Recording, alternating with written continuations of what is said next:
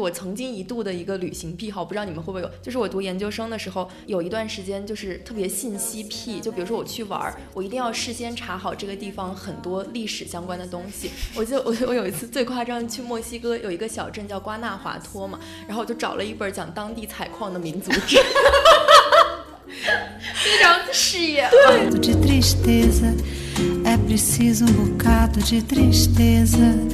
Um tristeza. 那就我们家其实就在雪乡不远的地方，然后那个风景跟雪乡也一样，就你也能看到那样的趴着的小平房和红色的灯笼什么。但我真的有亲戚会去雪乡玩，我们就特别不能理解为什么要花大价钱去那里吃什么小鸡炖蘑菇，就你在家里也可以炖啊。然后他就是说他想去看看南方人是去那儿看什么的。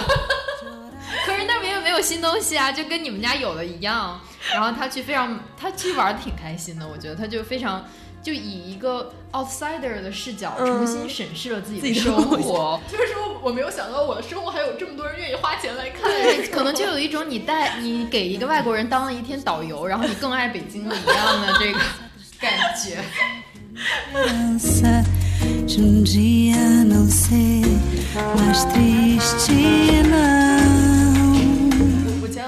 朋友就跟我讲说，他就他就问我说：“你去过阿那亚吗？”我说：“我还没去过。”他说：“他说你应该去看一下，那个就是北京的汉肯。”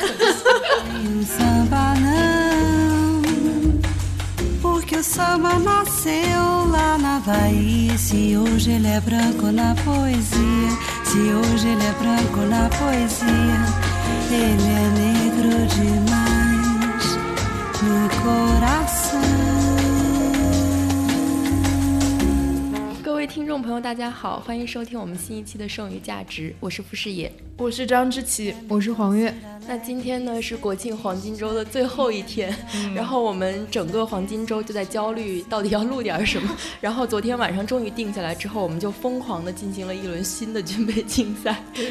然后刚刚知琪说这个达到了前所未有的高度，已经好久没怕了。对我们现在桌上大概摆了有十多页纸吧。就是每一次一打开那个石墨文档，都有新的内容在上面。对，然后今天呢，其实哦，我们之前微博也发了预告，虽然我发的预告已经透题了。黄学姐说我那截图上面都有一个大的标题写着旅行，然后后来又重新编辑了一下，给他粗暴的刷黑了。然后这一期我们是想聊一下旅行了，就是因为黄金周其实很多人都出去玩了嘛，然后没有出去玩的人呢，也在朋友圈看着大家出去玩。对，所以我们我们都属于后者，除了富。之外，对我我那个不远万里去了一趟承德。本群这个假期走的最远的就是去了趟承德。是的，是的。然后我们就想就着这个，不管是朋友圈还是实际的旅行，来聊一下旅行这件事情。然后包括呃，也是可以从一些更大的或者说更广的角度来聊一下旅行。比如说最早文化和文化之间的相遇，其实这个也算我和知奇的领域，就是人类学很多都在探讨这个问题。然后包括现在很多网红的旅行啊，然后网红打卡，或者说一些比较同质化的旅行经验。对，那我觉得一开始的时候，我们可以先分享一下我们各自的旅行偏好吧。我觉得我在鄙视链的底端，所以我还是最后再说。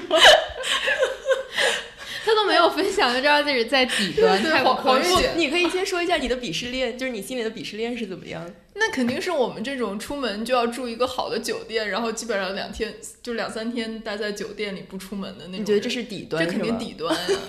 对吧？嗯，黄月姐呢？黄月姐写荒野荒野求生的东西，鄙视链的顶端。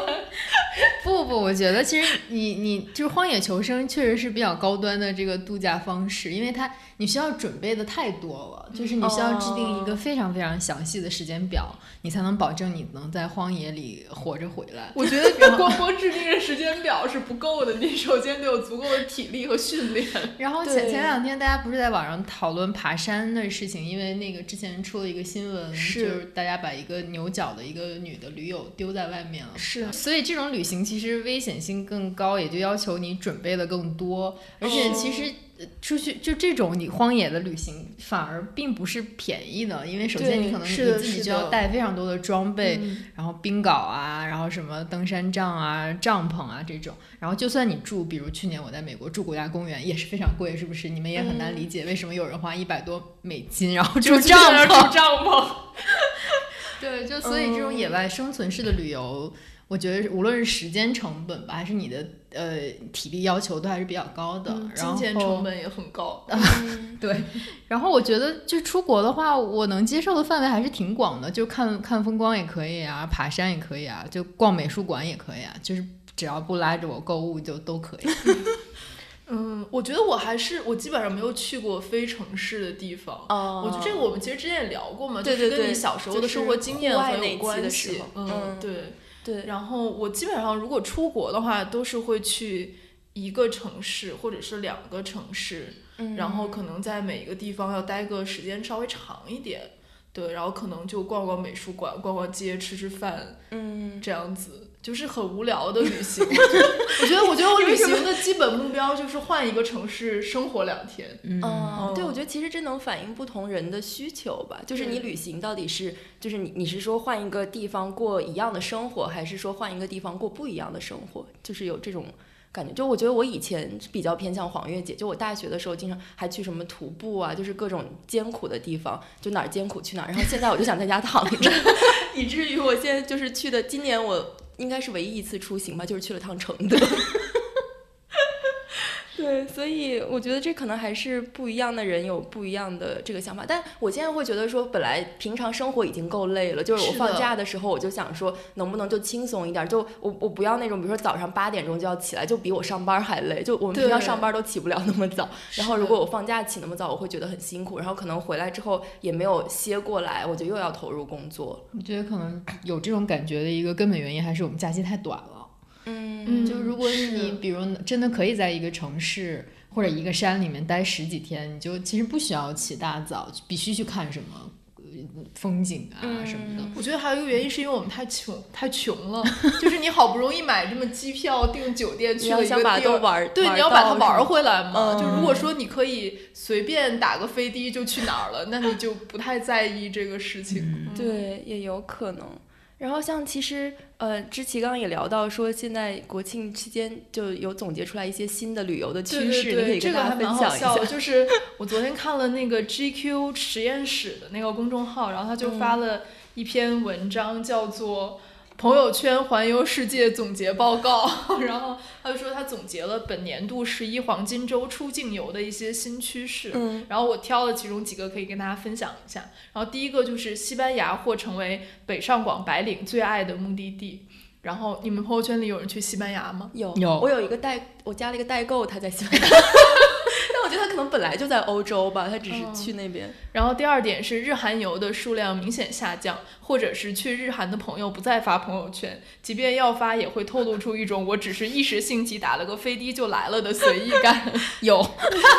但但是我觉得在我朋友圈里面，日本其实还是一个很热门的地点，就是在那个鄙视链里，日本是比韩国好的。对，然后我感觉，比如说去年一年，日本其实还是一个很热门的地方，然后大家去了之后也会发很多就是那种九张图的朋友圈。是，我觉得我都快认识奈良那几只鹿。对，然后第三点就是新马泰几乎绝迹了，但是其实我觉得十一也不太适合去，不太对，对，可能过年的时候会多一点。对，但我朋友圈里面还有两个人在泰国，还有一个人推荐了那边一家民宿，嗯。然后第四点就是境外游经典线路高度重合，然后他列举了四个经典线路，叫东欧拍建筑，然后是去维也纳、布拉格和布达佩斯，然后南欧拍美食是西班牙、葡萄牙、意大利，然后西欧拍美术馆是法国、英国、爱尔兰，然后北欧拍阴天，瑞典、丹麦和挪威。对，好的，我们已经基本对号入座了，在脑海里。哦，还有一个很很好笑的，他说美国成为前美国留学生最爱，然后在去的时候会发说我是来故地重游，回母校看看，或者是看望朋友。天呐，我感觉这个。就是这一篇文章算是精准打击到了各个不同类型的人群，对。但我觉得这也挺有意思，就是好像说，比如说你去一个地方旅游，你会觉得说我这个行程或者很特别，或者我发发朋友圈觉得哦我这个比较独一无二，然后你看了这篇文章之后，你就发现你全部都可以被囊括。对，然后他他最后一条特别有意思，他说要预测一个趋势，说切尔诺贝利或将成为一个新的 热门旅游 真的。对，这还挺有意思。其实我觉得它隐含的意思也是在说，可能人们总是想去一些与众不同的地方来体现自己的独特性，就是不想变得那么大众化嘛。然后你就发现说，其实大家去的都差不多。然后你去到那个地点，可能拍照，像我们刚刚说一开始说到，就是网红打卡这个趋势也是非常明显嘛。是，嗯。而且我今天就因为要准备这个，我又又回去看了一下之前界面文化发的，就我们实习生吴梦写的那篇《重庆网红城市》，对它里面提到一个概念，就是叫做啊。已经开始进入硬知识，好好好，好来，迫不及待。感觉现在要学习下六层了，我说大家的小本本都准备好了吗？我们要开始。对，就是一本书叫做《游客的凝视》，然后这个作者叫约翰厄里，他在里面就提出了一个概念叫后旅游，然后他就是说指那些在亲自前往前往景点之前就能够通过电视或者录像。我觉得在这里我们也可以加上，比如说社交社交媒体、别人的朋友圈，或者说大众点评，或者还有很多那种旅行网站，对旅行攻略的那种。A P P 啊什么的，对，你可以通过那一些达到观光目的的旅游体验。然后我觉得他很有意思一点是说，他其实他他觉得这个旅行者其实是很 conscious，就他明明知道自己其实是在一个这样的游戏里面，然后他在遵循这个规则，但他其实还是会按照那个去做。就我觉得这好像是这个概念里面比较特别的一个点。对，就是他好像已经丧失了说我要去一个地方遇到什么事情的这种。好奇心或者说这种驱动力，它变成了说我好像先要设置好一些任务，然后在旅行的过程中依次完成这个任务，然后来达到一种满足感。这个就感觉好像闯关游戏一样。就包括我这次去承德，虽然就也羞于启齿去了这么近的地方，但我就发现我也是这样。就比如说我想吃什么的时候，我就会打开大众点评，然后我就会看一下，比如说最高评分是什么。就其实你所有的这些东西都是被这些软件或者说这些评分所规训的，然后你并没有一个机会或者空间去探索一些额外的，就是在这个。既定路线之外的东西就好，就感觉少了很多可能新奇的感觉或者陌生的感觉。对，但我觉得我特别讨厌这种感觉，可能是因为我懒。哦，就是你希望它在控制之内。不是，我不希望他在控制，就我不喜欢做攻略，我就喜欢到那儿随便。然后，对，而且我觉得有时候这种东西会给人带来一种非常高的心理压力。是的，对，就比如说我跟我男朋友一起出去玩，就去一个地方，他就一定要每一顿都吃的很好。嗯，就所谓吃的很好的意思，就是说你要吃到当地的特色，或者说你要吃到在家里吃不到的东西。所以就是他要特别在意说我们要怎么选这个餐厅。嗯，但是可能比如说你在旅途中你有很多限制条件，比如说你。你可能对交通不是很熟悉，或者说你时间很紧，其实你是不太可能每一餐都规划的很好的。就是我其实就倾向于说你在哪玩，你就在旁边随便找一个地方吃。嗯，我觉得这样就可以对我来说减轻了一个负担。就是我我玩的目的地对我来说已经是一个负担了。那你为什么要出去？对，所以我就是那种每次出门前一天就后悔了那种人嘛。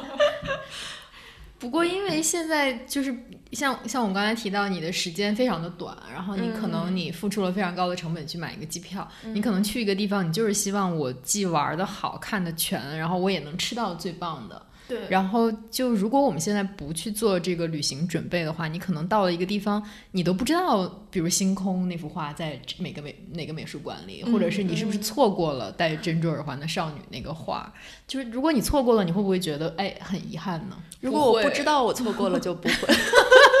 我我其实觉得不会，因为我觉得很多时候就是。其实我也有点想聊这个话题，就是说现场对于我们来说到底意味着什么？因为比如说，如果你看蒙娜丽莎去现场看，它就是一幅非常小的画，然后你要离特别远，隔着无数人脑袋去看它。你为什么不能在家看一个高清大的呢？对，而且现在那个就是 Google 不是之前有一个项目嘛，就是把维米尔的整全部的画都复原了，然后它是把那个展厅也复原，就三 D gallery，三 D 对，可以跟着它，然后可以放大到超级高清的那个程度。就包括之前我有写过那个数字敦煌那个项目，就是他把敦煌的二十多个窟都。变成了一种就数字化之后变成影像的那种感觉，然后当然那些窟是因为它出于保护的目的，现在已经不能让游客进去了。但是其实是同样的道理，你进去其实你看不见什么，因为非常黑。即便是他们有那种特殊许可可以进去的人，你也只是拿一个小的手电筒，然后一一块儿一块儿的去看。对，其实你的体验并没有看那个数字的效果好。对，但我觉得这个就比如说，如果从现象学的角度来说，可能它传达的是一种就是比如说无感，或者说。你触觉、听觉整体那个氛围的感觉。就你在那个窟里面，可能那个光照就很昏暗的光照，然后你把那个手电打开，有一束光照到那个壁画上，可能你的感觉和你在电脑前看又不一样。不不不，我觉得那只是你的想象。你真的，你真的在莫高窟里的时候，他照给你的时候，他会大声跟你喊不准拍照，然后不准摸，然后就其实那个感觉可能还没有你自己一个人在家里看那个网上的照片好。就就我之前我觉得。压力比较大的一次旅行是去佛罗伦萨的乌菲齐美术馆，就可能里面有几千几百幅名作，就都是呃，就美术史上著名的意义重大的作品。然后在里面逛的时候，你就觉得太累了。然后你不仅要看，然后你还要知道，哎，你为什么要看？就是它为什么在美术史上有意义？然后就变得非常非常疲劳。然后因为没有人可以一天看完那么多画。对对。但我觉得逛博物馆这个确实是我记得我当时去墨西哥的时候，去那个他们的叫什么人类学博物馆还是什么，就是它太多东西了，就基本上你可能逛就集中精力逛三个小时，就你接收那些信息一天就已经饱和了，然后第二天就忘了，就因为你买了票，你只能继续看，然后看到后面，我觉得我基本上就是大脑已经宕机了，没有再接收任何信息。对，而且就是像我们之前住在纽约，就是如果你去住在纽约去大都会，我每次都是进去瞎走的。对，就是 反正那个馆又很大，你经常也辨别不出方向来，然后我基本都是随便找一条路，然后。我只要觉得说可能是我之前没有看过，我就可以随便按照这个路去看。是的，但但就是你没有办法用那种打卡的心态去逛这种东西，你就会就觉得非常非常疲惫。对，而且我觉得现场感这个事情可能也分，就比如说你是看人文，像博物馆这种景观，也许现在有更多的技术可以让你还原到现场感觉，因为它本身其实就是一个很人工的东西。对，但是像比如说自然风光这种，我觉得现场感还是更加重要吧。就比如说你去看雪山。或者说像黄月姐喜欢就爬山，或者说你去看那种很壮丽的什么自然风光，对自然风光什么，我觉得那个目前的技术来讲，应该还是没有。也可以啊，你也可以在网上实时看非洲某一个大 象在洗澡的爱好。对，每天早上起来可以看遍全世界的动物在干什么。对，而且我觉得就是之前我跟我。以前的男朋友，因为他是学美术的嘛，我就跟他一块儿干美术馆。我就发现，对于我们这种人来说，其实看图就已经足够了。但是对于学这个事情来说，他看现场很重要。对，因为他会离得特别近，去看他那个笔触是怎么画的。那个对于我们来说是无效的信息，就是你看了你也不知道那个意义是什么。所以我觉得对于我们来说，其实看图就足够了。但是，但是对于他，就他们比如说专业的来说，他看比如说 Google 虚拟出来的东西是不行的吗？他可能就没有办法看到那些很细节的部分，嗯，就比如说他有些笔触啊什么的这种，对，而且它的色调终究是不一样的。我觉得数字化的色调都会明亮鲜艳很多。对，而且跟你不同的显示屏什么的也有很大的关系。就有时候你电脑屏幕跟手机屏幕显示出来都不是一个色儿。嗯，说到这个现场感，我还想跟大家分享一个我的，就是我曾经一度的一个旅行癖好，不知道你们会不会有？就是我读研究生的时候，有一段时间就是特别信息癖，就比如说我去玩，我一定要事先查好这个。地方很多历史相关的东西，我记得我我有一次最夸张，去墨西哥有一个小镇叫瓜纳华托嘛，然后我就找了一本讲当地采矿的民族志。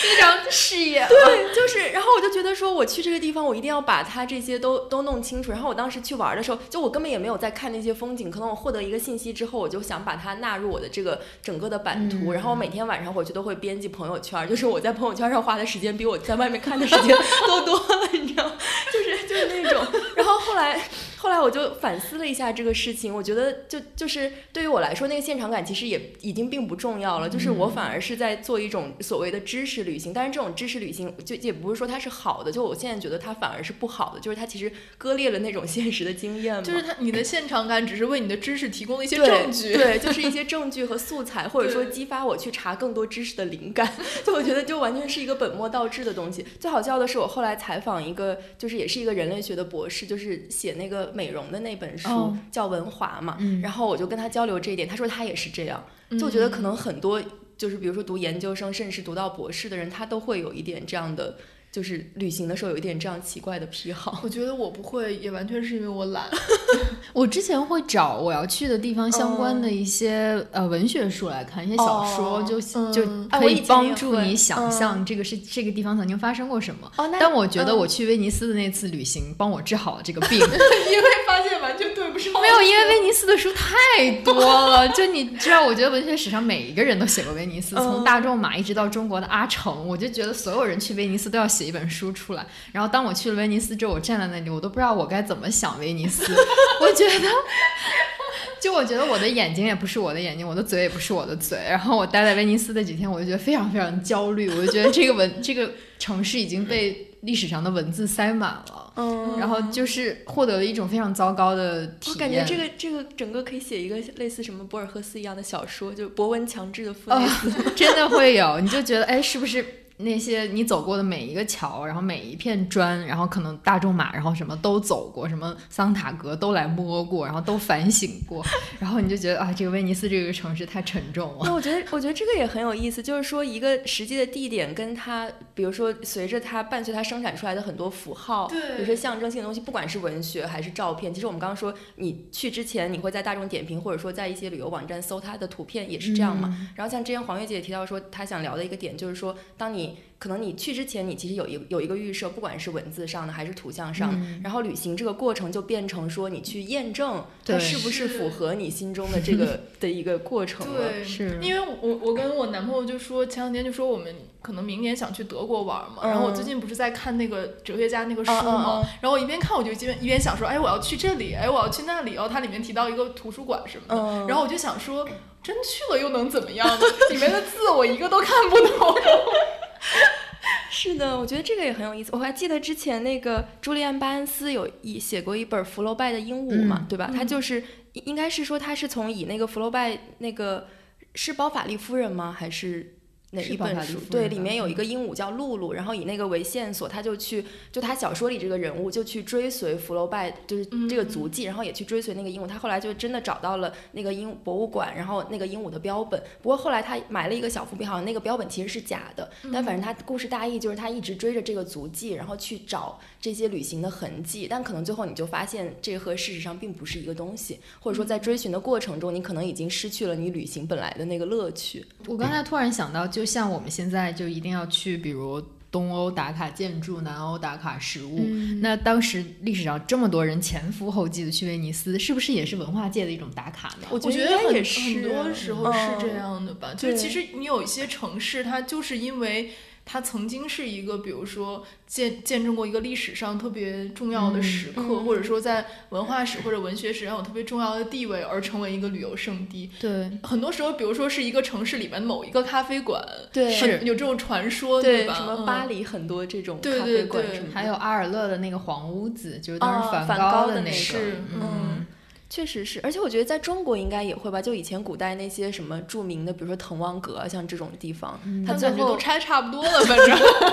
翻修的更新了。但但是从历史的角度上来看，可能当时也是很多什么文人墨客聚集的地方，并且在不同的朝代，它都会被赋予不同的含义之类的。然后这个其实也是文本创作的一个很大的一个动力，我会觉得说，对，就是一种对话嘛。嗯，对，就正好是也提到了，就是中国古代历史上的这个旅行。和文人之间的文本对话嘛，然后我就因为昨天在准备的时候，我就突然想起来了，我之前看过一本书，就叫《中国古代旅行之研究》，然后他是一个民俗学家，我看看那个人叫什么名字啊？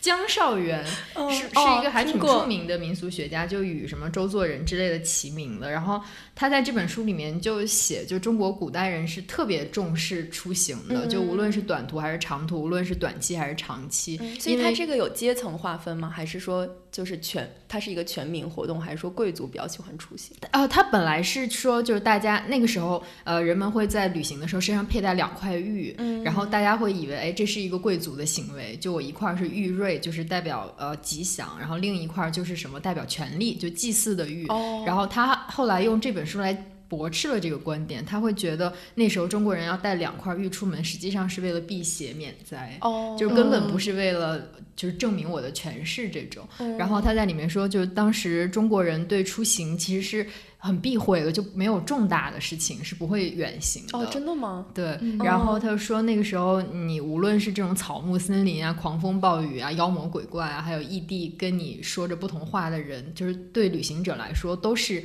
一个威胁叫莫不欺我远人，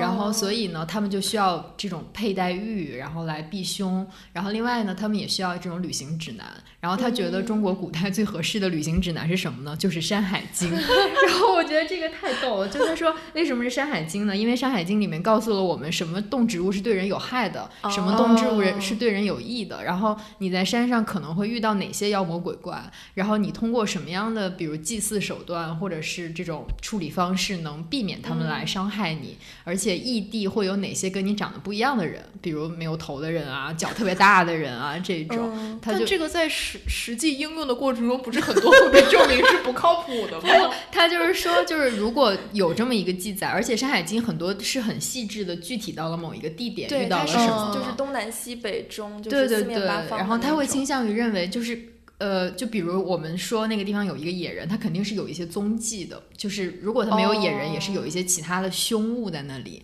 你可能就要避开它。然后我觉得这个简直太神了，从来没有想到《山海经》解读还挺有山海经》可以作为地理书之外的一个什么旅行参考手册来使用。然后我昨天查到这个之后，我就。就查了另外一本就讲英国旅行史的书，那个书就叫《寻找如画美》。然后我觉得，就这这就可以看出中国和英国当时这个旅行观的不一样。因为比如在十六、十七世纪，其实游历在英国是作为一种人文教育的部分。嗯，这是比较贵族的是吗？对对对，就是有钱人的孩子，就是他们在高中或者大学毕业之后就一定会出去游历。我知道，就是华兹华斯的那个序曲不就是这个吗？对对对，然后当时就有。他们的游历者就是会，呃，不仅看过很多画，然后还读过很多书。其实他们就要去不同的地方去学习不同的知识，所以游历是相当于一种他们的知识上的成人礼。嗯，然后这一点习惯，就贵族的一个习惯，然后也促进了整个英国，比如自然文学的发展。我还以为促进英国旅游业。自然文学和风景画的发展，然后他们当时就提出了就是英国式的一个风景观，就叫如画美。就我们就 pictorial 对，就我们看到一个风景，然后我们就要想到它是怎样可以入画，就相当于他们的眼睛就是一个画框，去寻找英国式的风景的感觉。然后我觉得这个就还挺有趣的，就跟中国古代人对自然的那个感受其实不一样的。就大家两个出门，你怀有的对世界的好奇心啊、警惕感的程度都是不一样的。嗯，是的，是的。但感觉他这个就是人和自然之间的权力关系是调转过来，对对对，人以一种就是透视的眼光那种去审去审视，我来审美你。对，中国就会觉得就是我要防范自然，就我如果一旦陷入这个自然之中，我可能就会陷于不测。嗯。对，但其实因为我记得以前上课时候也讲过，比如说崇高和就是美和崇高这个问题嘛。就其实崇高对于当时，比如说当时英国人来说，他也是会觉得自然是有不可控的部分，所以自然会有让他恐惧的地方。然后这个让他恐惧的地方就构成一种崇高的审美，就是一种美和美和恐惧交织的这种感觉。就如果他只是单纯觉得它美的话，那个在美学的范畴里它就叫 beauty。然后如果它是有恐惧的成分，其实就是叫 sublime，就是这种感觉。嗯，对我昨天看一本书叫《风景与》。权利，然后他也在讲，就当时在同时代，可能法国人已经更更注重描画人的生活，嗯，就是贵族的美人，对对，包括人像。就是英国的话，还是更更喜欢描绘自然吧，就寻找他们所谓的这个如画美。嗯，就是这其实也跟他们那种浪漫主义的传统有点关系，就是到了十八十九世纪之后，就他那个浪漫主义的文学和艺术，其实都是就崇尚那种人与自然之间的交融的那种。对，但其实你感觉就是能实现人和自然交融的，就是贵族啊，因为那些最好的风景全都在贵族的庄园里面。对，就你劳动者，你即使以那个背景。为生活背景，你也是感受不到那种美的。是，是，对，对我今天早上还在看，我忘了看到一个什么，他的意思也是说，就是比如说他们画这些很美的风景画，其实是剥离了一个就是比较残酷的那一面。比如说你画一个劳作的人，画一个农场，画一个农民，其实那些人他是表现不出这个劳作有多么辛苦的。就其实那个比较黑暗的一面，他们是不会展现的。他们展现的其实就是一种很浪漫化的想象嘛。对，但是这个风景画里有一个代表人物，就是英国的那个透纳，然后他就会在这个。如画美的画面里搁置一些混乱的元素，就比如吵架的劳动者啊，或者是衣着很不堪的一些穷穷苦的富人，所以当时也引起了很大的争议。就英国贵族说：“你为什么要在这么好的风景里放这些不协调的人？”然后后来也有人提出，就透纳其实是一种平等主义，就是说这个风景不应该是国家的财产或者是贵族的财产，就是平民就是生活在这个风景里的。那是不是风景？它它不应该作为政治，它是应该像政治权利一样归所有人所有，而不是应该归最贵族所有。嗯，所以我觉得在这个意义上，其实他对风景和权力的讨论变成了一种呃，对民主的推动，就是到底谁有权利享有风景？那旅游是不是你出行，你去观赏这个景色，你是不是呃打破了这个风景的占有？是不是在推动一种民主？对，但这可能就是谈到说，作为一种消费行为，它伴随着那种市民社会和中产阶级、资产就资产阶级的兴起，然后它变成了一种休闲生活的一部分。那个可能就变成说，不光是贵族，对，但是就是资产阶级，然后包括在工厂里劳动的人啊什么，他其实也有机会去出行。对对，这可能就是一种所谓现代的旅游的概念，就是它是和消费挂钩的，而不是。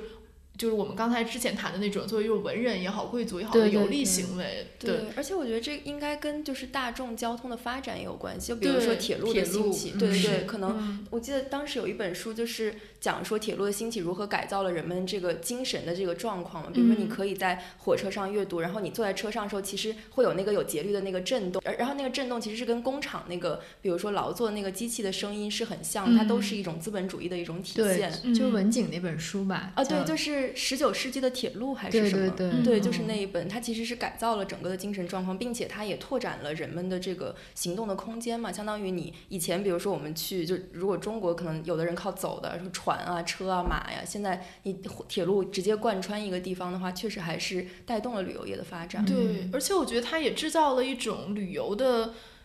欲望吧，就是说，为什么大家要去旅游？可能就是因为大家都进入了一种资本主义、现代资本主义的生活方式里面，就是你的工作和生活进入了一个完全二分的状态。对对，然后就是说，平时你的生活可能是在流流水线上，这种周而复始的日常，在这种不断的重复的过程中，你就很需要一个时间点让它停下来，然后你开始逃离你原来的这个日常生活，然后去寻找一些所谓内心的自由也好，或者说一种像自。回到自然里面那种更自由的生活方式也好，就这个可能就是一个所谓，就是当比如说当他进入了一种学术研究或者人类学的视角的时候，我们其实可能讲的是一种比较狭义的这样一种旅行的方式，嗯。本期剩余价值的听众福利来自我们第二十一期的嘉宾陈思安。思安是小说家、编剧和戏剧导演。他于二零一八年发起了生肖剧读节，旨在建立一个供青年戏剧人共同创作交流的写作和剧场实践平台。今年的生肖共有四场剧读活动，来自中英两国的四位青年剧作家将带着他们的作品于本月的十一日至十三日和北京的观众见面。剩余价值将送出其中三场演出的门票各五张给我们的听众，请关注剩余价值的官微查看详情。让我们一起支持青年剧作家和本土的独立戏剧。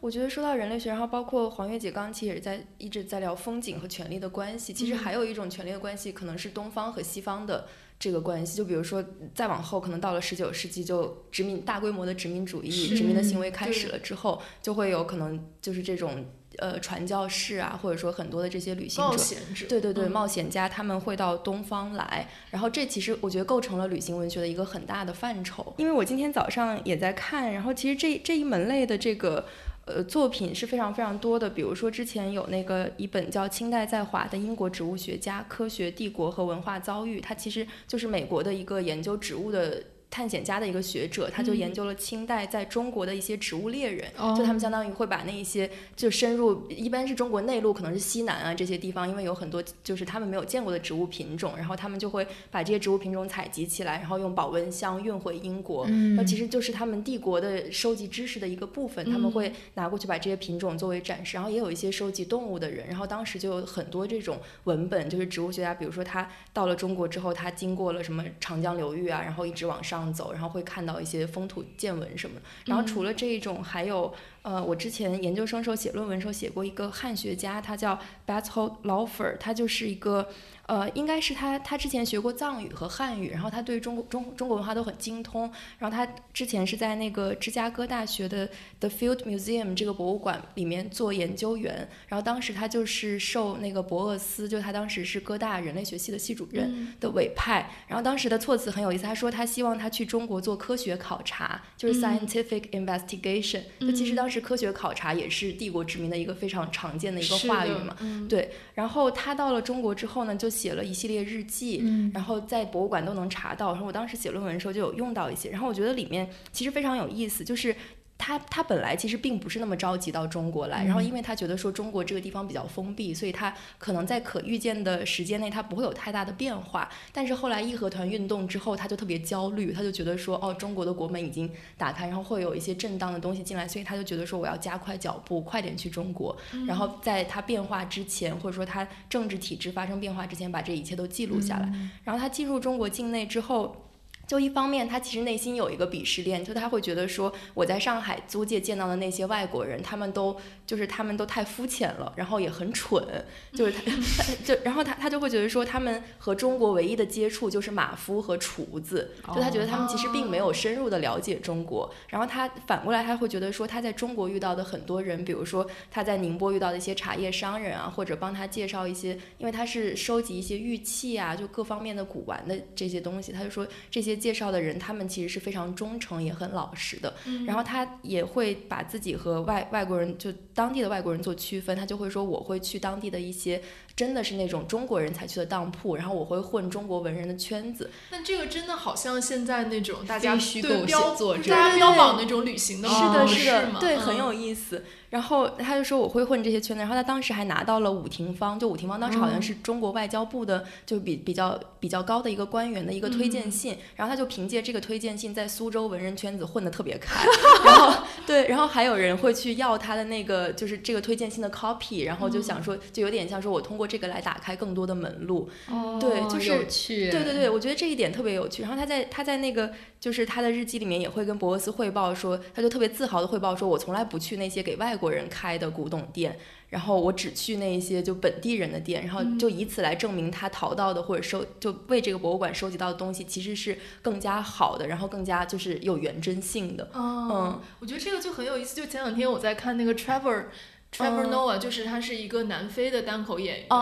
然后他就说他有一次跟他的朋友一起去巴厘岛玩，然后他早上六点钟就被他朋友抓抓起来，然后就坐了很长时间大巴车，然后终于到了，然后到了就说我们今天要有一个 authentic Bali experience，然后他下来之后就发现他站在一个普很普通的巴黎人家的房子的门口，然后就说来吧，我们现在要有一个 authentic Bali experience，然后他就想说，他说人家知道我们要来吗？这个是不是私闯？好民宅，对，其实啊，这个这个还挺讽刺的。对，就是我我那天还在看圆桌派，他们也聊了一期。我不是旅行，好像是城市还是什么，就聊到城市、农村、快手啊什么，然后请的还是那个罗朗，就是美国大使那个厨师，然后他就讲说，他之前也特别喜欢去中国各地，然后就是去拜访那些当地的人啊，学习他们的技艺什么，然后他去到那个地方就会觉得，假如说他看到他们生活太日常了，跟他在北京看到没什么区别，他就会怀疑说这个是 authentic 的东西。对，我觉得那个就跟你说的其实是一个意思。对，然后我昨天还看了一个，哎，其实其实我们这就聊到说我们后面要聊的一个主题。对，说旅行当中对一个非常重要的关键词就是这个 authenticity，就是原真性的问题。然后就是它它这个在人类学的这个理论框架里面，就是它有一个更有趣的概念叫 stage authenticity，就是表演出来的那种原真性。然后还有一些特别有意思的例子，就比如说在国外可能就有一些地方它是会。就是它的旅游项目是，比如让你参观一个酒庄或者是一个啤酒厂。嗯，就我之前就有去过，就我在美国留学的时候，有一次去 Houston 找我一个朋友玩。但其实 Houston 并没有什么好玩的地方嘛，就是它就是一个普通的大城市。然后它支柱产业就是 IT 行业，就是就没有什么特别的。然后我朋友就带我去了当地一个啤酒厂，就是他那个啤酒厂是那种非常娴熟那种旅游线路。就你进去之后，他就会先给你讲说，这个罐子里面我们做的是什么酒，那个是什么酒。然后他比如说什么麦芽。和啤酒花的配比是什么？然后参观完了之后，他就会让你去品尝，嗯给你几种品尝，然后最后就会带你去他们这个酒厂的一个餐厅，你就可以继续喝，然后还可以点吃的什么的。嗯然后他那个我看到那本书里，他就写说，像这种体验，它就有点像是一个后台揭秘性质的。哦，就比如说这个地方它有一个特产，比如说它嗯是产啤酒的，或者是他还说有另外一种是，比如说你到好莱坞会参观那种制片厂，是就是它会有一个，比如说它这个地方的特色，但是他光给你看这个特色，他觉得不够，就不够有原真性，嗯然后就好像像是一个商品一样嘛，就比如说到了一个地方，他就卖你啤酒，这个体验就没有那么好。他要告诉你啤酒是怎么对，做的。所以他就是要带你去那个后场、嗯去看，让你看那个啤酒是怎么做的。我们在青岛也可以提供这个服务。对，没错。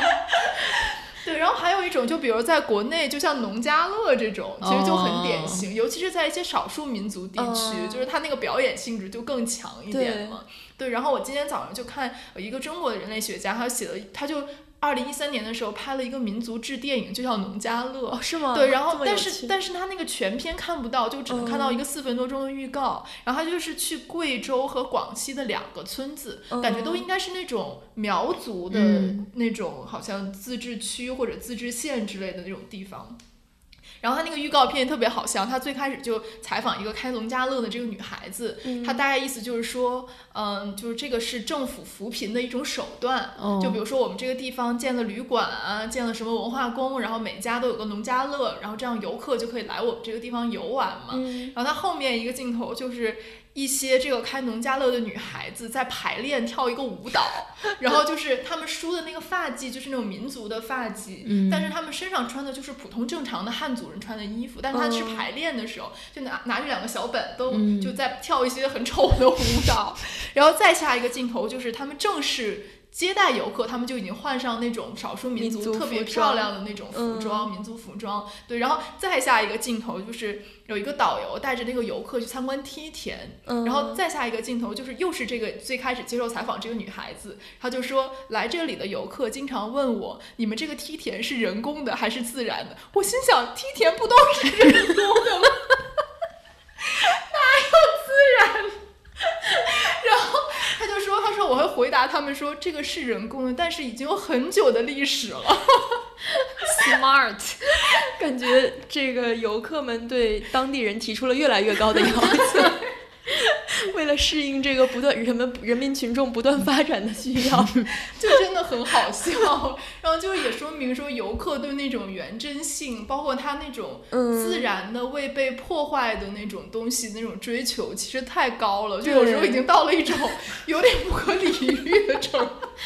对，而且我但我觉得这里面其实就是你对一个陌生地方的那种想象实在是太多了。对就是就是你会觉得说，可能我去一个少数民族，你会觉得说他跟我们一定是过着不一样的生活，嗯但实际上在现在这样一个时代，包括各种社交媒体啊什么都这么发达的时代，我觉得其实这种原真性就可能已经不存在了。我觉得比起少数民族，就连我去周末去西六环外爬山，嗯然后都会有北京的大妈说山下面这个村子里有没有什么特产或者是好吃的卖。我说这不都是北京吗？你 你觉得这会有什么呢？是的，是的，，而且所以它之所以叫做这个 stage authenticity，、就是说明因为这个旅游业的发展，所以当地可能会开发出一些特有的目的地或者是线路，但是它是根据什么开发？其实就是根根据据游客的游客的需求和想象。嗯对，这个就就这个表演性实在是太强了。对。但我觉得这个事情也很有意思，就是说，如果游客买账的话，其实也挺好的嘛，就一个愿打一个愿挨嘛。是的，是的，就是如果你给他看真的，他反而觉得没意思对。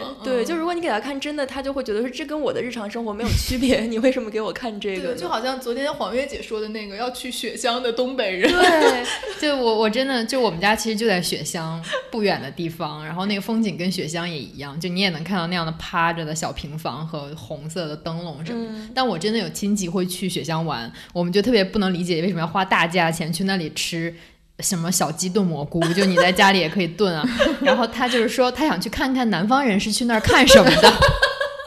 可是那边又没有新东西啊，就跟你们家有的一样。然后他去非常，他去玩的挺开心的，我觉得他就非常就以一个 outsider 的视角嗯重新审视了自己的自己的生活。就是说我没有想到我的生活还有这么多人愿意花钱来看，对，可能就有一种你带你给一个外国人当了一天导游，然后你更爱北京了一样的这个 感觉。太我前两天就做了一篇书摘，是那个呃波伏娃和萨特的对话，就一本新书叫《告别的仪式》里面，然后他们俩就在谈他们曾经做过的旅游。我觉得萨特也会有这种就对原真性的追求，他觉得波伏娃去一个地方就去看教堂、看宫殿、看画太无聊了，他觉得那个东西。就是是历史的东西，不是真的东西。嗯，就是他可以脱离当地社会的语境。他去看什么？他就去看斗牛啊，然后或者是去看在街上看当地人杀价呀这种。然后他们他就觉得他他的旅游是更有意义的，就他看到了更真实的东西。然后一直到他们后来在欧洲就是参与了什么别的国家的政变啊这种暴乱，然后他们就觉得哎这个更真实了。然后。去捣乱，是这个意思吗？然后他们就觉得他们跟当地的普罗大众站在了一起，然后我觉得这个观点也是蛮有意思的。左派的鄙视链也是挺可怕的。但是我觉得我我昨天还看到一个很有意思的观点，他就说就是。就是，其实你在旅游当中体验到的是一种什么东西呢？就是你体验到的可能是一种比较极致的，甚至人造出来的一些景观。但其实这个景观是浓缩了它当地的社会经济文化的一个宏观结构在里面的。它就比如说，如果你去拉斯维加斯玩，就是那些全都是人造的景观嘛，就是那种极端的奢华，然后极端的那种感官的体验。但但是他就说，其实它是凝聚了资本主义社会的一种更大的结构在里面。就比如说，你通过钱可以换得这种感官刺激，比如说你是一夜暴富或者一贫如洗这种极端的这种偶然性和投机性，就它其实都是那种高度发达的资本主义社会的一些特点。但你去，其实你是你是想要在一种特别即时性的那种体验当中获得这种嗯这种体验。对我觉得这个其实某种程度上其实也是这样的，就是当你一个地方你想要把你一把什么东西当做一个旅游项目推出去的时候，它可能一定程度上确实代表了你当地的很多。那些特点，嗯，对，但我觉得这反过来也是，就是另外一个方面，可能就是说，如果你可能想看到当地的这些东西，它可能也是当地问题的一个体现。是的，就就比如说，我今天早上还在看吴梦那个文章，他就讲说重庆的那个有一个烂尾的楼嘛，嗯，然后呃叫做十八梯，然后像包括香港以前那个九龙城寨，就是它后来会被别人说这是一个奇观，或者就是其实是一个奇观化的景点，但其实对于当地人来说，那并不是一个特别好的体验。对，就如果你曾经住在那里的话，对于他来说，那就是一个脏乱差的地方，那是所有社会矛盾的集中地。就如果不是有他很就是很差的这个社会结构，或者说政府不作为的话，其实是不会产生那个东西的。但是对于当地人来说，它是一个比较不好的体验；但是对于外外人来说，它反而成了一种奇观。其实对于就是那种贫民窟旅游也是同样的道理。对，就我想到我之前看一个美剧叫《The The Affair》，就是叫婚外情事，然后里面的女主其实她就是一个这样一个季节性旅游小镇的一个呃服务生，然后她就在。里面就会说这些感慨，他觉得就是在当地生活的这人，其实就跟当地的风景一样，就对游客来说是没有生命的，就游客的眼里是没有在当地生活的人的。而且如果他们跟当地人也有接触，他们一概会把当地的人认为是他们的服务生。就不会认为你在这里有一个真的生活，他们想象不到那一部分。对对，而且当地呃，第一季的剧情里面是有，就是当地有一个人想开一个保龄球馆，然后就有很多人站出来反对他，然后理由就是游客来我们这里过夏天是为了感受城市里所没有的安静。就你为什么要建一个保龄球馆呢？那是城市里才有的东西。那那那当地人需不需要保龄球馆来来来娱乐自己呢？那可能是需要的，但他们为了保持自己的原真性或者他们的所谓的旅游价值，他们可能就要放弃这一部分。是，其实美国很多这种季节性旅游小镇都会放弃超市啊。大型购物中心这些东西，就为了保持自己的小镇的这种性格。嗯，今天早上志奇不是还说那个麦像麦瑟尔夫人里面，就是那个 Hamptons 吗？就是纽约旁边的一个度假胜地，就是你几乎可以看到所有关于纽约的美剧里都会有这么一集，就是他们夏天要举家一起去那个 Hamptons 玩儿。嗯，对。然后就我我前两天有一个朋友就跟我讲说，他就他就问我说：“你去过阿那亚吗？”我说：“我还没去过。”他说：“他说你应该去看一下那个就。”是北京的 Hamptons，但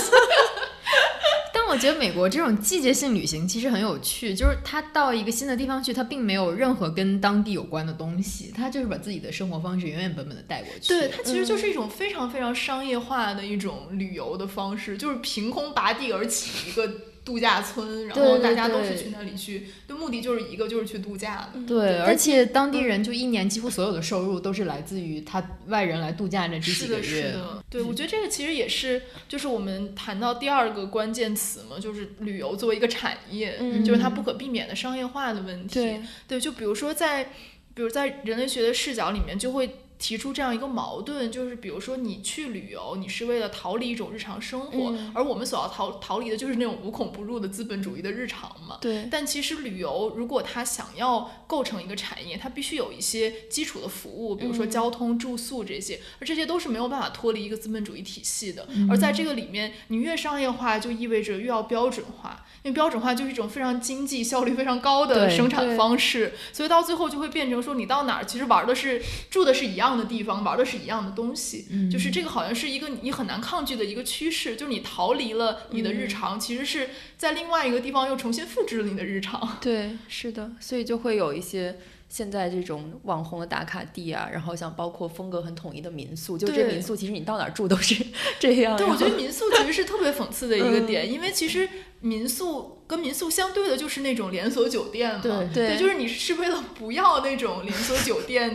的体验，你才要去住民宿，但现在民宿就几乎变成了新的连锁酒店。是的，然后还有这种旅行团，其实也是那个整个资本主义链条的一部分。它就让你，呃，因为旅行团可能规定的路线对于每个人来说都是一样的。对，就是可能我们出行一趟，比如欧洲十天七国游，然后这七国你去的每一个地方都是一样的，然后我们吃的每一餐饭也都是一样的，就是旅行成了一个高度。一致化，然后高度元素化的一个东西。对对，而且现在我今天早上在搜 l 还看到，就是之前界面有一有一个问答的，就是说我是一个深度旅行策划师，然后大家来问我问题。但我觉得这个其实也是这个产业里的一部分嘛，就是它变成了定制化。对对对，就是定制化，让你觉得说我得到了一个非常个性化的体验。但其实这个个性化到什么程度，其实我觉得也是值得打一个问号。而且它确实也是这个行业里面的一个环节嘛。对，就跟李乃。的婚礼定制一样，对我觉得它本质逻辑其实都是一样的，就到最后就变成说，你真正你休闲的时候，其实你还是会被这个资本主义制，就这它真是无孔不入。对，就你真的定制，你就到那儿瞎走就行了 呗，就是比那个更个性化。对。我们刚刚其实一直也有聊到旅行文学，其实我觉得旅旅行文学应该算是一个非常早的历史非常悠久的文学品类。是对我今天早上还在看的时候，还想到之前就是我二零一四年的时候在人大上过一个暑期课程，然后是呃 U C Berkeley 的一个人类学老师叫刘鑫，他开的是一个人类学入门课，然后他第一节课我记得印象特别深刻，他就给我们讲了说你们要去读一下希罗多德的历史，就那一本书，他说那其实是最早的人类学的著作，因为他那个其实就是他一路旅行的一些见闻，然后包括波斯帝国的历史嘛，嗯，对，所以我后来就我觉得按照这个脉络去想的话，其实比如说像托克维托克维尔的《论美国的民主》，它其实也算是一种游历文学的品类，对吧？对，因为我昨天在查那个旅游人类学的这个这个概念的时候，我就想，我就看到说，其实为什么这个分支在人类学里面，虽然它出现的比较晚，但其实还挺重要的。原因就是它其实是这个学科反思自身的一个过程。对对，因为其实人类学的研究方法就是旅行，就是那种。所谓深度的 参与式、进入式的那种旅行，它其实是在。通过反思这个旅游当中你出现的种种问题，它其实是在不断的修正它这个学科的位置。而且早期这个学科出生的时候，其实就是一种帝国对于其他或者说西方对于其他地方的凝视，它其实还是有一个自我和他者的关系嘛。就你凡是到一个陌生的地方，其实你都是在用自己的尺度，不管是社会的还是文化还是政治上的尺度去衡量别人。然后最后他反思可能就变成说，我们能不能站在当地人的角度去想当地的问题？对，这个其实就是旅旅游带来的一个终极问题。就是我们要放到最后再聊 旅游的终极奥义。就是说到这个旅行文学的问题，然后到后来，包括像马可波罗行记啊这种，其实也算是旅游文学嘛，对吧？然后像昨天我们还聊到说，像余秋雨，就我们初中时候特别火的这种 文化一本都是有对对文化苦旅、千年一探。行者无疆，哦，第一本是这种。行者无疆是讲的是哪里来着？行者无疆应该就是耶路撒冷那边吧？哦，我记得千年一叹应该也是和中东什么相关，就是当时后面还有一本山居笔记，我昨天说错了，就是那个避暑山庄，就是在那个山居笔记里面。天哪，你们 看的这么全吗？我初中时候还写过读后感呢，我就看全过文化古旅一本。对，而且我记得特别清楚，他当时我忘了是哪一本书里面，反正他就讲到说他去埃及，然后他就讲到说那里的人特别没有时间观念，然后特别慵懒，就是他们下午就会躺在家门口什么就无所事事，然后就他其实也是在反思说我自己的生活是不是过得太就太紧张太紧绷。然后我昨天看了一下，就是我觉得就是旅行书一直都是一个特别畅销的门类。对，就是比如说你想一下，像比如说像何伟他写的那些，比如《江城》啊，《寻路中国》这种，肯定就属于旅行书嘛。然后包括余秋雨的那个系列，包括三毛写的撒哈拉关于撒哈拉的一系列的书，还有就是安妮宝贝的《蔷薇岛屿》。蔷薇岛屿是写哪儿的？就是他是写他在。应该是东南亚，就亚洲、东亚和东南亚旅行的一些一些随笔，还有莲花是讲去墨脱徒步。对，其实它是真的是非常非常畅销的书，都是，就感觉大家对这种。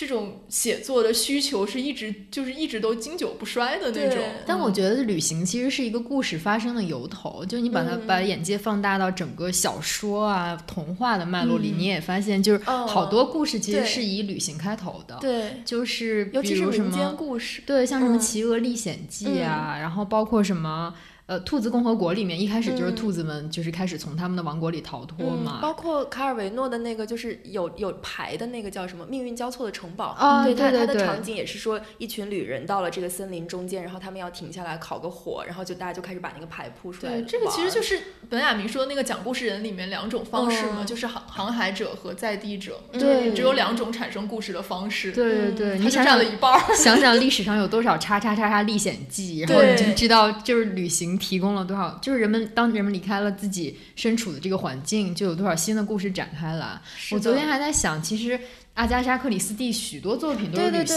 啊，《东方快车》、《无人生还》、《尼罗河惨》、你你不是尼罗河惨，尼罗河什么谋杀案？尼尼罗河尼罗河上的大惨案哦，对，如此精确。所有的故事都是呃一个人离开了自己的生活，到一个新的地方，然后发生了什么什么。其实我昨天还在想，就是像比如说像。无人生还那种一个封闭的古堡，或者说是尼罗河那种就是一个船，它其实都是设设计了一个异常封闭的一个环境，然后这个环境其实是真的就是与正常的社会隔绝的一个地方，它确实是一个理想的旅行目的地，然后同时它往往是一个恐怖故事发生的对，就其实我觉得这最最最后的机制是因为它有冲突感。就是可能，比如说你如果是旅行的路上，可能会有一些你跟不同文化的碰撞，然后这个碰撞可能会带来一些紧张感，然后这个紧张感就会产生一些故事或者情节，或者说它就是那种隔绝感。对，就是把你跟你所在的大的社会之间的关系切断了，然后完全就变成了，比如那个无人生还里面那大概那七八个人之间的矛盾就被无限放大了。嗯。其实有一种架空日常的这种感觉，所以它其实就比较好设计它所有的情节嘛，因为它怎么讲都 对对对，而且环境又很封闭，矛盾又很凸显。是我今天早上在看，就是田小飞，他是哈佛大学比较文学的博士，然后现在是哈佛大学教授。其实他应该是七二年还是七几年，就是非常。呃，相当于一个才女级的人物，就可能十几岁就上了大学，然后一路读上去。这种，他写过一本书，叫做《神游：早期中古时代与十九世纪的行旅写作》。然后他其实就是讲了在中国历史上两个不同的时期，就是一个是东晋时候，然后一个是清朝。这清朝其实我们大家也都知道，它是文化剧烈变动的时期。然后在东晋时期，他就是说，因为在南北朝的时候，佛教在中国的传播和兴盛，就会导致中国中国人对于南亚、东南亚这些地方的。发现，然后就会有一些求道的高僧，比如说他们东渡到一个什么地方，然后当时有一个特别流行的呃书叫做《佛国记》，其实也是一个游历文学，他就可能他回来之后就讲了自己一路过去的一些经历，然后像包括当时还有一些。呃，一开始被北方这些高门显贵视作是化外蛮夷之地的这个长江以南的这些地区，然后就随着东晋就是被迫南渡之后，一些精英士大夫就开始重新观看这些地方，然后也会产生像谢就是王羲之的《兰亭集序》啊，或者说谢灵运的这些山水诗。其实很多这些这些文文艺作品都是在旅行或者说动荡或者说文化的碰撞过程中产生的。嗯嗯。这可能也是旅行的一个意义吧，就是你在家憋着什么写不出来，出去走一圈，哎，发现了有了无限灵感。而且你们小时候有没有那种，就是你出去玩的时候，你就要想说，我一定要写点什么东西，然后在路上你就一直想说，哎，这个能不能写，这个能不能写，然后回来的时候发现，哎，我并没有好好玩儿。我会有哎，我记得我就是我大学的时候去什么东北玩还是什么，就是那种感觉灵感迸发，就我现在还留着我当时写的那些日记啊什么。但是就你现在回看，你会发现你也是用一种陌生化的眼光去审视那个地方，就它整个那个过程其实很有意思，就是你抓到的一些点和你接收到的信号，其实都是一些日常生活中你可能习得的、已经习得的东西。对对对，但是你会把它陌生化，就像我今天早上在看一个旅行者，他去到巴黎埃菲尔铁塔，他就会注意什么接吻的人，他就会觉得哦，这是浪漫的象征。嗯，就是他其实有一套，就是如果你旅行，它会自动切换到一个体体系其实跟我们说的就是，比如你你在照片里，你在明信片里，你在旅行书里面看到一个风景，然后你要去那个地方验证那个风景一样，只不过是我们已经获得了对当地的认识啊、想象，然后你也要实地去验证一下，其实是一样的，只不过我们这是一个无形的验证。所以这个就回到我们今天想讨论的终极问题。我们这个讨论太曲折了。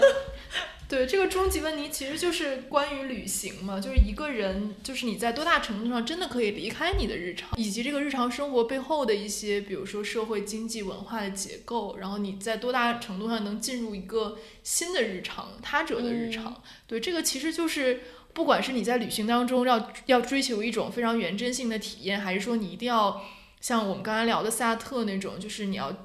融入当地人的生活呀什么的，其实它都是在这样一种框架下面产生的一种追求吧。嗯，就是我们希望更大程度上的能够融入当地，进入别人的日常，但是好像又是很难实现的。对我想到，就我们共同认识的朋友，就他们，比如说他他们的旅行方式就是到一个地方，然后我就住在当地人家里面，然后他深度的卷入当地的。包括一些政治啊或者文化活动，就你们会觉得这种是融入就是他者日常的一种方式吗？我觉得其实也是一种验证，就是可能自己脑海中在走出出发之前会有一些疑问，然后我通过。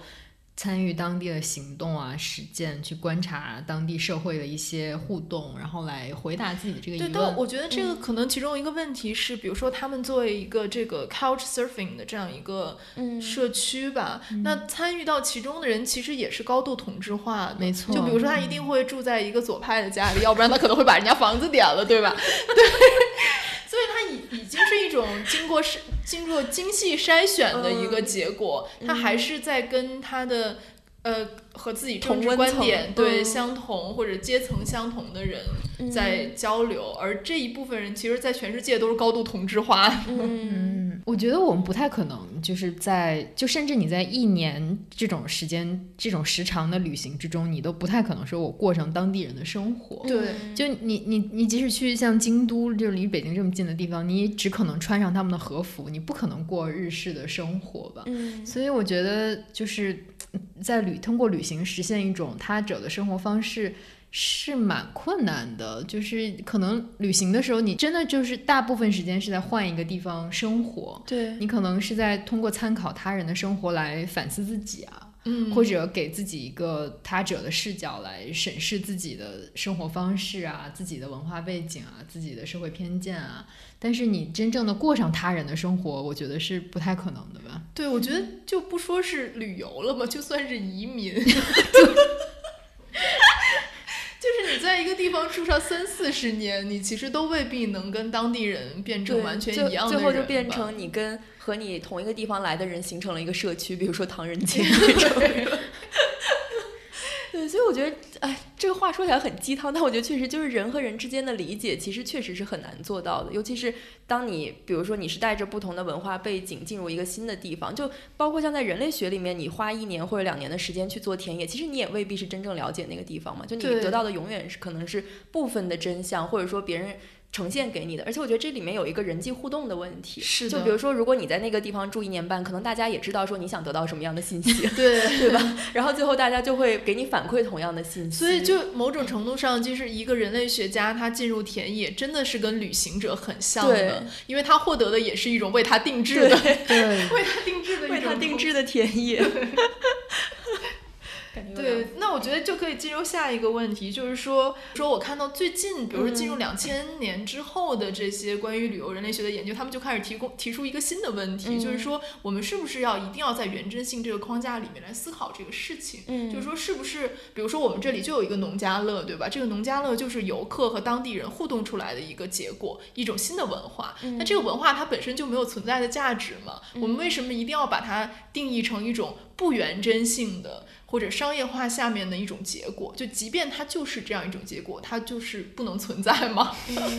我会觉得它完全可以存在，就是像我刚刚说的，我觉得现在在在现在这个环境下讨论原真性，可能意义也不是特别大了，就因为确实没有所谓的原真性存在嘛。然后像包括就我之前看看泰也是泰康的一个展览，然后它里面就有一个艺术家叫刘窗，他做了一个和比特币相关的。那他去他做的这个就是他去到一些四川的一些山区，因为很多那个坝就就那个比特币的机房不都是建在那边嘛，因为有水利啊什么的。然后他就也关注了当地人唱民歌什么，他就会发现。现在的人们也会用手机录，然后也会用快手唱。就是我觉得随着这些社交媒体或者智能手机，它逐渐的变成所有人的一种基础设施之后，其实就不存在那种所谓完全封闭的社区。然后那种我们之前讨论的原真性可能也不存在，它就是一种被就是和技术交互之后形成的这样一种新的东西。对，而且我觉得旅行这种行为本身，它就是让一些。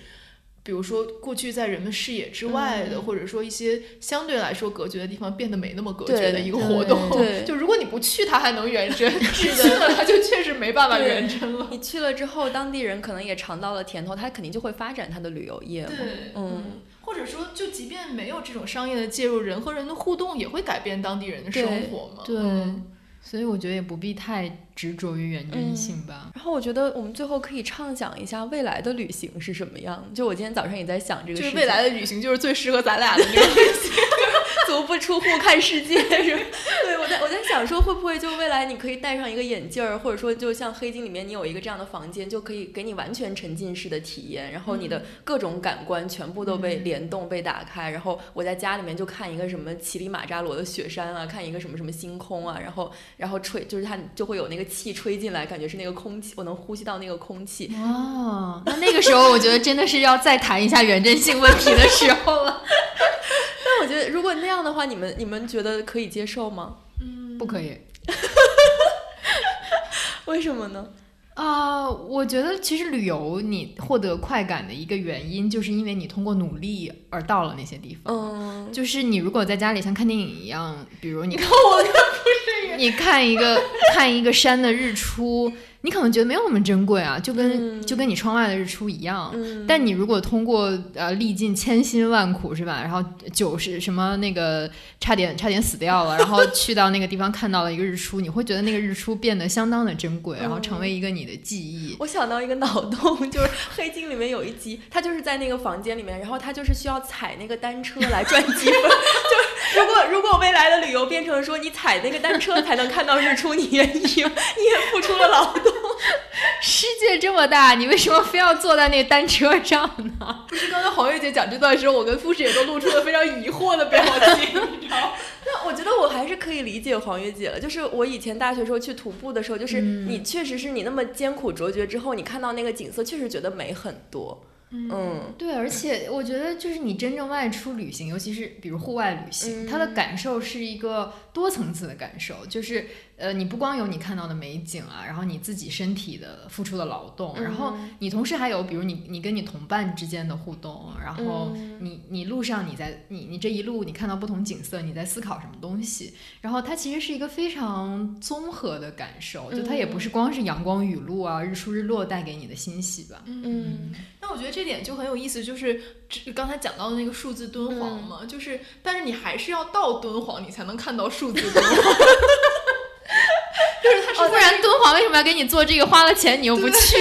他是在敦煌莫高窟游客中心里面的一个项目，不是一个你登就在网上就可以看到是，就是它是一个实体的，就好像你进入一个房间，你就感觉像进入了一个洞一样。它其实只是为了保护那个窟，就是不要太多人进去，对，只留做学术研究用。对，但是我觉得这个就是现在我们就是 in between 的一个状态，就是我们还没有到完全可以变成那种数字化的旅行的方式，但是这个技术其实已经。已经存在，并且应用在一些场合里面，所以就变成了这种说，你其实要到那个地方，但到那个地方你看到的其实是一个数字化的影像的这样一个、嗯这样一种很奇怪的体验，其实是是的，嗯而且我觉得这样的话，对很多人来说他也不甘心，就是他都走到那儿了，为什么就不能让他去看一下就因为？他走到那儿，你就会觉得那个原真性变得特别重要 对要，吧？对就是你一定要强调那个东西。对，如果你在家，你就觉得好像他没那么原真，也可以。对，就是因为我付出了这么多努力，我就觉得我值得一个更加原真性的东西对嘛。，嗯，对，我就想到王安忆在一个文章里面写的，就是说去美术馆，去美术馆是一个特别让人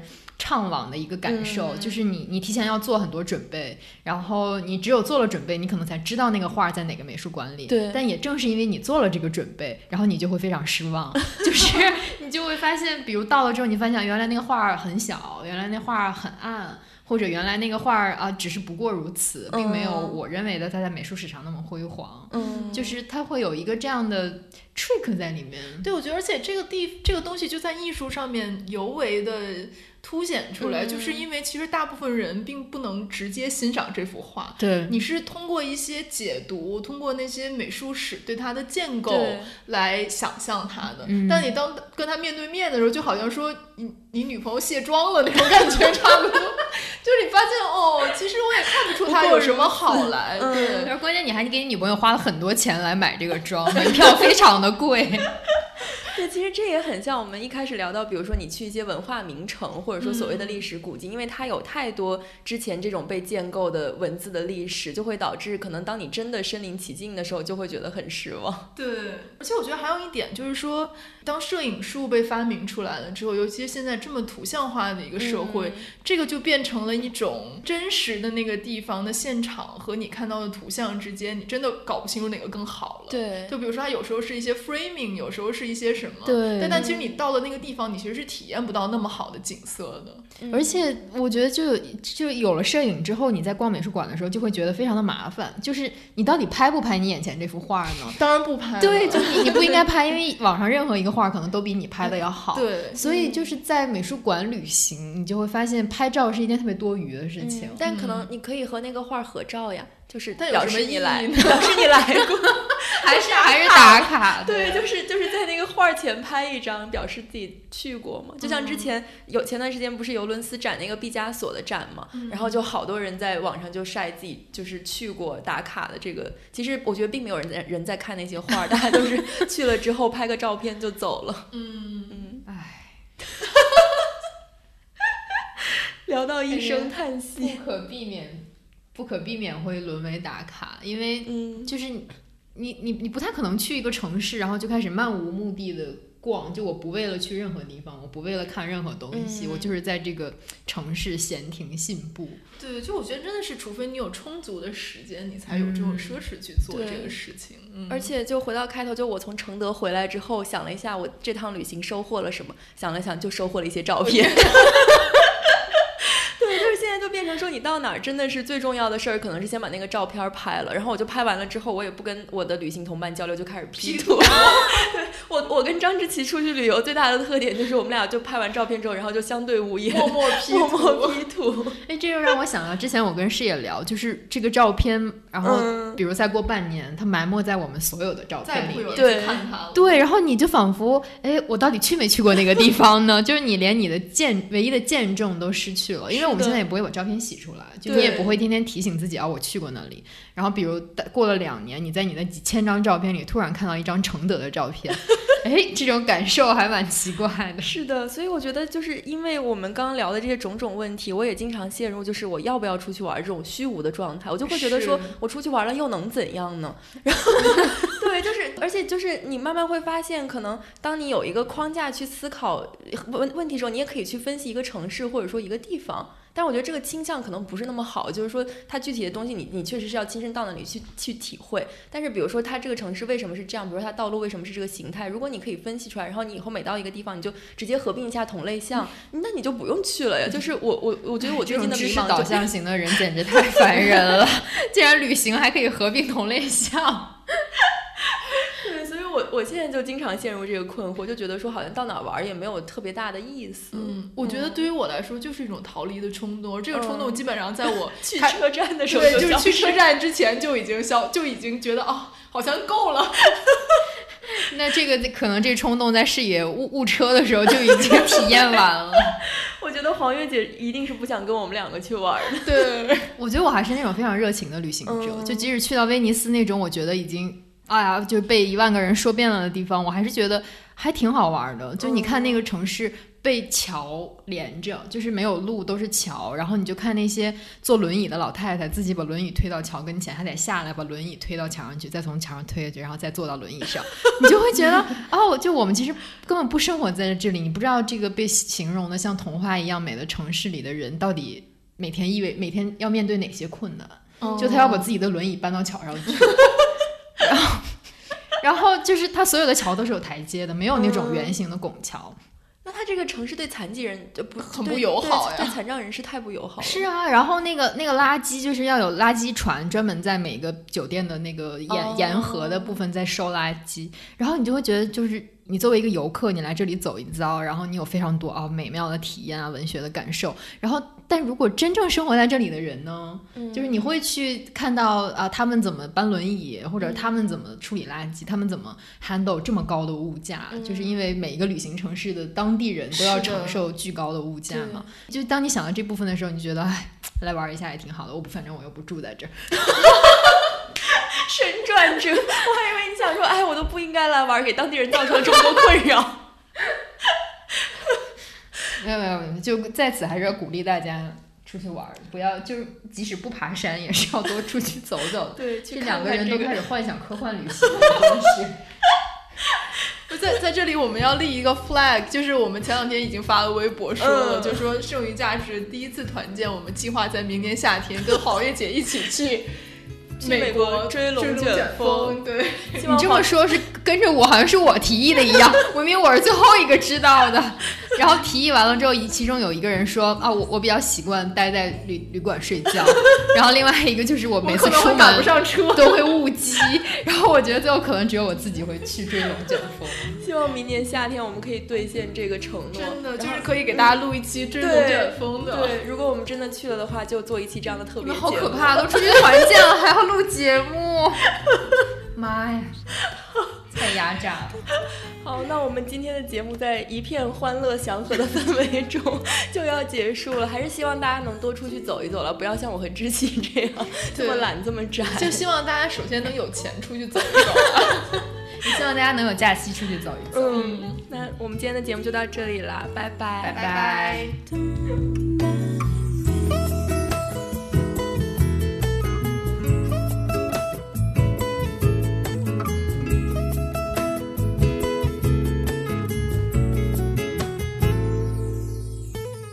是历史上不同的对话，黄叶姐要不要？已经 Q 到了你的古代旅行，我真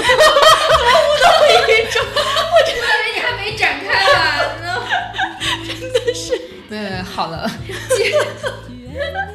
我觉得我们这一期说话速度是不是太快了？太快了吗？嗯，还好，慢点，慢点，缓一。